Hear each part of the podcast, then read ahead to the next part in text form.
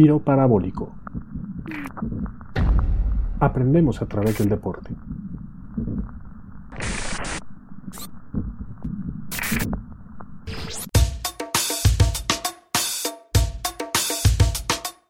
Si en algún campamento jugaste a tirar la cuerda, en otra época de la historia pudiste haber sido un campeón olímpico. Además, ¿sabías que hay una disciplina que busca encontrar al soldado perfecto?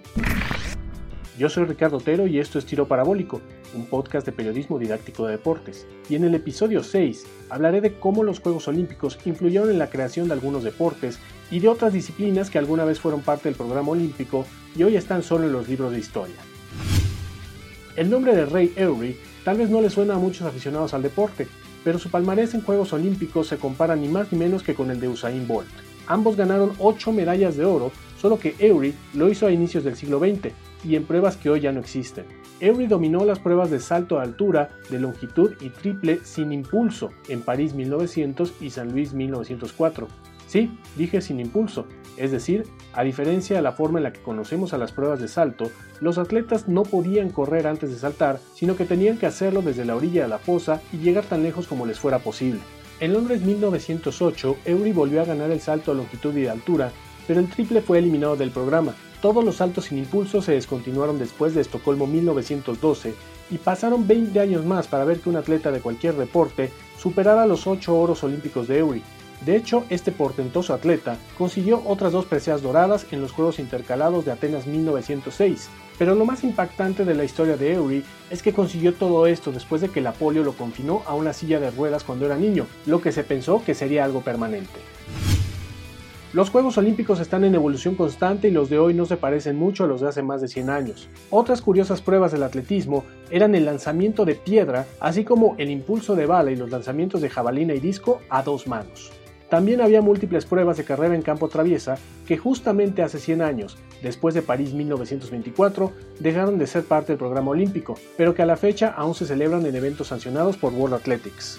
En los Juegos de Estocolmo 1912, Amberes 1920 y París 1924 hubo una prueba de clavados planos, que consistió en lanzarse al agua sin hacer ningún giro o vuelta, algo que hoy en día no sonaría nada espectacular.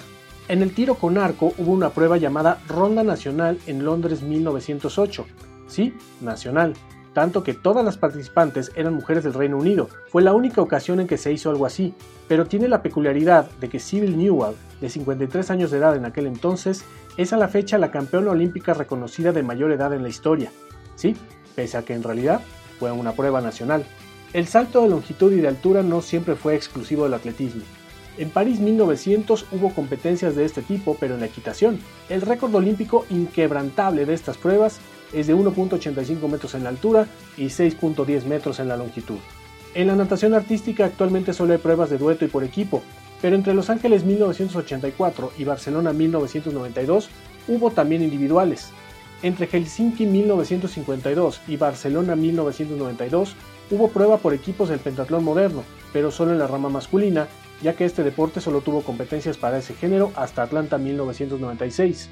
Por supuesto que también hay deportes que una vez fueron olímpicos y hoy ya no lo son, incluso algunos que se reincorporaron al programa después de larguísimas ausencias, como el tenis, que no se contempló en los Juegos Olímpicos como deporte oficial de 1928 a 1984, o el golf, que estuvo fuera del programa de 1908 a 2012, así como el rugby, que dejó el programa en 1924 y volvió en Río 2016 bajo una modalidad de 7 jugadores por equipo. De hecho, el lacrosse volverá a ser parte del programa en Los Ángeles 2028, luego de celebrarse solo en San Luis 1904 y Londres 1908. El béisbol y el softball salieron después de Beijing 2008 y van y vienen ahora por voluntad de la ciudad sede de los Juegos. Se jugaron en Tokio 2020 y volverán en Los Ángeles 2028.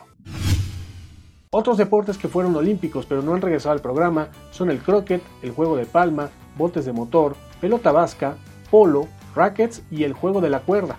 El juego de palma es considerado el precursor de los deportes de raqueta en el mundo. Es originario de París y se considera que fue el más popular del mundo entre 1250 y 1650.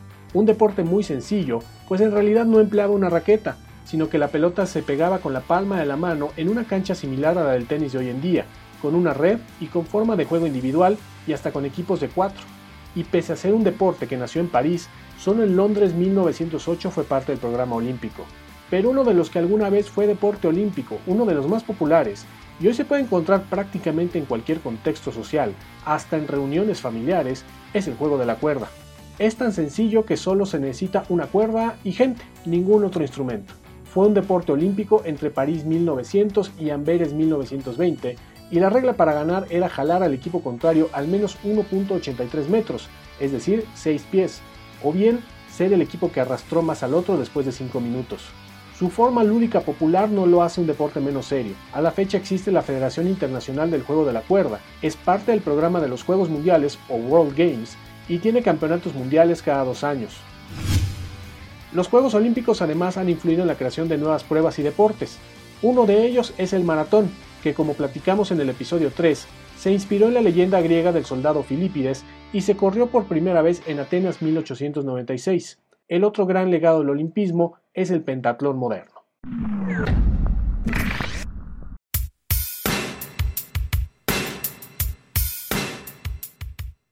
Durante 900 años de los Juegos Olímpicos de la antigua Grecia, el pentatlón definió al atleta más completo del mundo conocido. Consistía en una prueba de velocidad, salto, lanzamientos de jabalina y disco y lucha. Cuatro de esas pruebas forman parte del atletismo actual, por lo que podría decirse que la versión antigua del pentatlón constaba de dos disciplinas. Por idea de Pierre de Coubertin, para los Juegos de Estocolmo 1912 se incluyó una nueva versión llamada pentatlón moderno, que consistía de cinco disciplinas diferentes esgrima, natación, salto ecuestre, tiro deportivo y carrera a campo traviesa. La premisa original de este deporte era pensar en un soldado que debía llevar un mensaje en el contexto de la época. Iniciaba montando un caballo desconocido, luego pelea un duelo a espada, es atrapado pero logra escapar gracias a su habilidad con la pistola, nada en un río y finalmente corre una larga distancia en el bosque. Esencialmente el pentatlón moderno surge como una metáfora de la búsqueda del soldado más completo. Durante 1912, de 1924 a 1980 y en 1988, la prueba se desarrollaba en cinco días diferentes, uno para cada disciplina, mientras que en los juegos restantes de 1920, 1984 y 1992 se realizaron en cuatro días. Pero a partir de Atlanta 1996 todas las competencias se empezaron a hacer el mismo día. El formato ha evolucionado constantemente desde entonces y prácticamente cada cuatro años hay cambios. Hoy en día consta de lo siguiente. Una ronda de esgrima de combates de todos contra todos a un solo toque. Después, natación de 200 metros estilo libre, para continuar con otra ronda de bonificación de esgrima, digamos en formato de retas, donde un esgrimista continúa en el carril sumando puntos hasta que alguien más le dé un toque. Luego una ronda de salto ecuestre, es importante decir que en la prueba ecuestre, los caballos son puestos por los organizadores y no pueden ser llevados por los competidores. Ellos tienen 20 minutos para conocer al equino que les tocó en un sorteo, conectar con él y esperar que lo obedezca en el circuito de salto.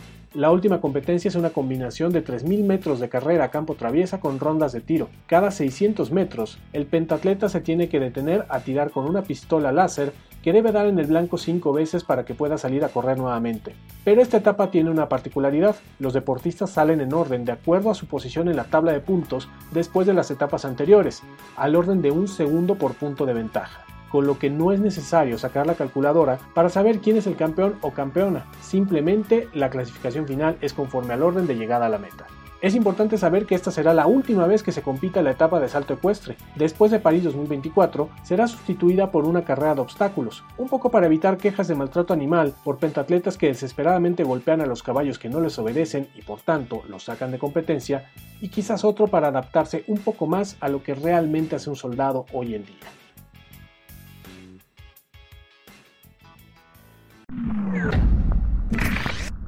La actualidad, rumbo a París 2024.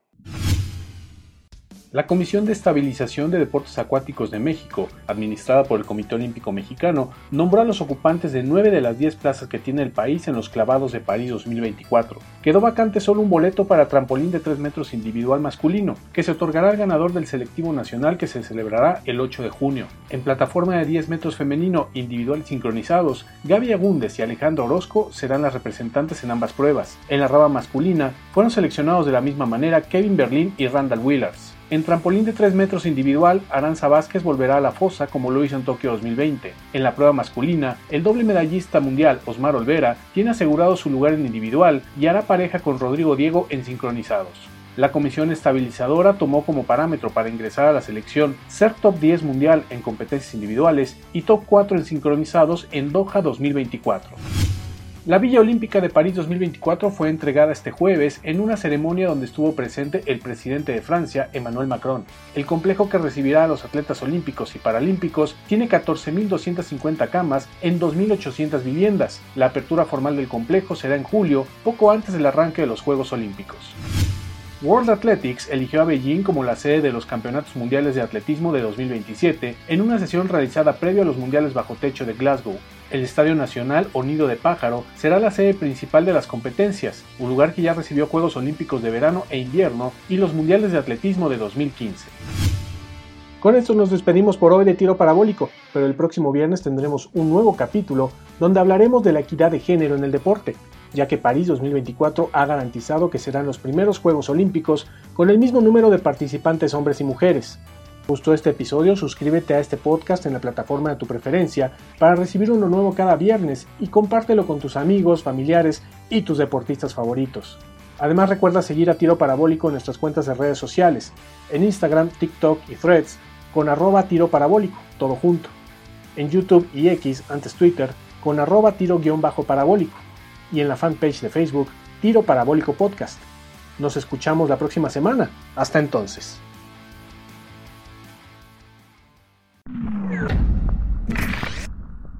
Tiro parabólico. Aprendemos a través del deporte.